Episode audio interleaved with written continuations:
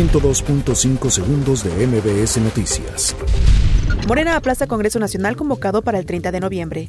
En su comparación anual, el Producto Interno Bruto tuvo un descenso real de menos 0.2% en el tercer trimestre del año actual con relación al mismo lapso de 2018.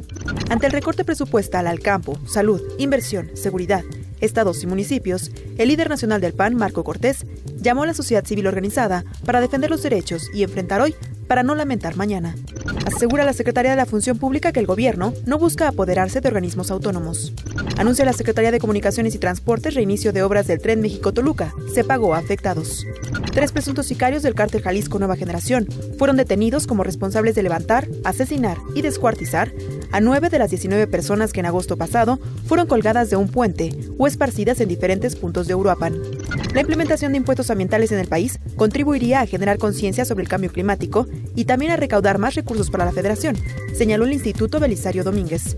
Policías federales, estatales y municipales, así como elementos del ejército mexicano, intensificaron los operativos en la zona del Nevado de Toluca para tratar de localizar a dos turistas, entre ellos un ciudadano de origen francés, que habrían sido secuestrados con todo y camionetas. El reporte de Ataco Parmex informó que durante octubre los empresarios se mostraron más pesimistas para invertir, ya que la confianza empresarial disminuyó en 10% respecto al año pasado. Empate técnico en elección presidencial de Uruguay.